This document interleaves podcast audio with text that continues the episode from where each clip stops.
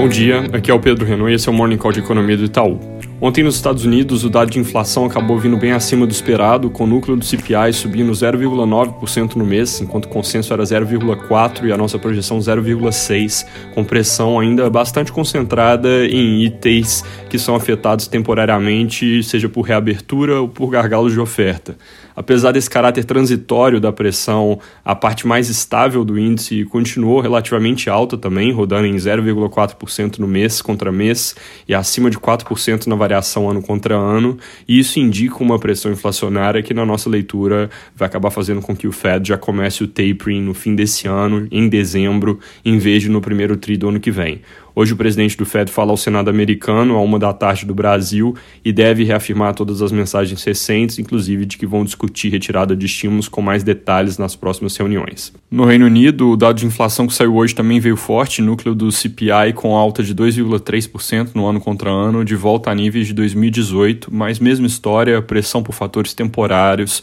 algo que não deve alterar o plano de voo do Banco Central da Inglaterra e só levar uma alta de juros no fim do ano que vem. Na Europa, a produção industrial de maio veio com queda de 1% no mês, enquanto a expectativa era que ficasse mais de lado, com um recuo bem pequeno. Surpresas na Grécia, Irlanda e Portugal foram os que levaram o resultado para baixo do consenso, mas com um número fraco no geral, que tem bastante a ver com a indústria alemã e os gargalos de oferta que têm sido enfrentados em boa parte do mundo, com destaque para a disponibilidade de semicondutores. Na China, hoje à noite saem dados de atividade de junho e o resultado do PIB do segundo TRI.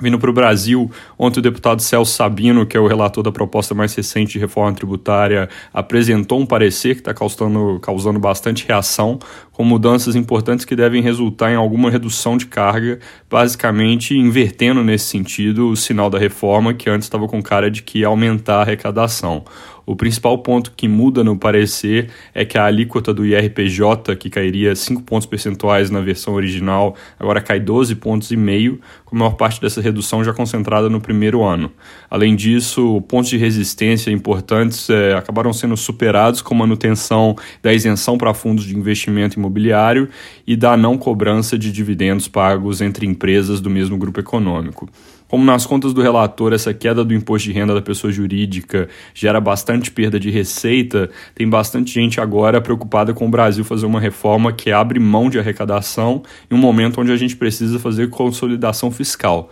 Segundo o broadcast de hoje, por exemplo, membros do Ministério da Economia apontam que o impacto estimado com a perda de arrecadação é cerca de 115 bi enquanto o aumento de receita com taxação dos dividendos em 20% e medidas compensatórias como redução de subsídios é de 85 bi. Então o roubo ficaria, o rombo ficaria na casa de 30 bilhões e eles têm receio de que na verdade isso cresça caso o Congresso ainda dilua algumas das medidas que ajudariam a compor os 85 bilhões, por exemplo, mantendo subsídios a alguns setores. Então, de fato é algo importante para ficar de olho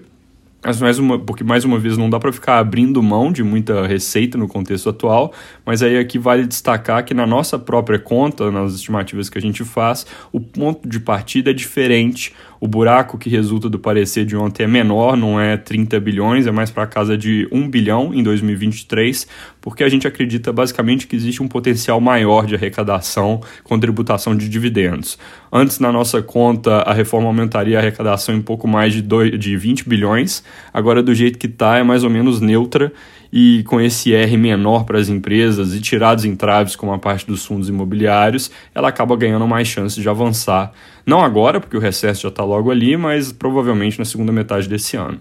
Apesar desse assunto dominar o noticiário, tem algumas outras coisas que vale comentar. Primeiro que hoje às 11 o presidente Bolsonaro deve se reunir com os presidentes da Câmara e do Senado e o ministro Luiz Fux, mais um capítulo ali de apaziguamento na relação entre os poderes depois das declarações do presidente da República sobre o processo eleitoral. Na saída do encontro, pode ser que eles falem com a imprensa, é importante ficar de olho. Apesar disso,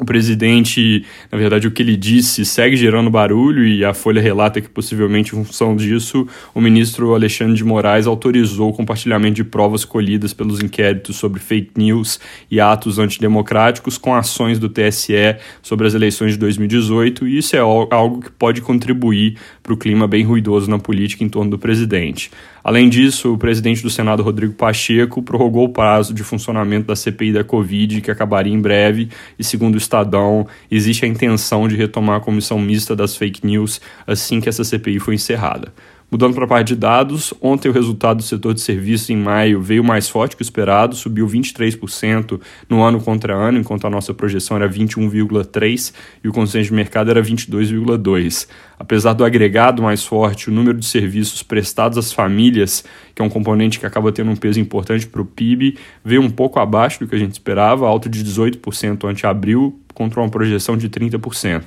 De qualquer forma, a melhora ela está ocorrendo e deve levar a crescimento positivo no segundo TRI, que ainda não tem o dado oficial, e aceleração no terceiro trimestre à medida que essa parte ainda deprimida da economia continua normalizando. Hoje às 9 sai o BCBR, que é o indicador mensal de atividade do Banco Central. Ele deve vir com alta de 1% no mês na nossa projeção, 1,1% no consenso de mercado, isso significa cerca de 15,7% de aumento no ano contra ano. É isso por hoje, bom dia.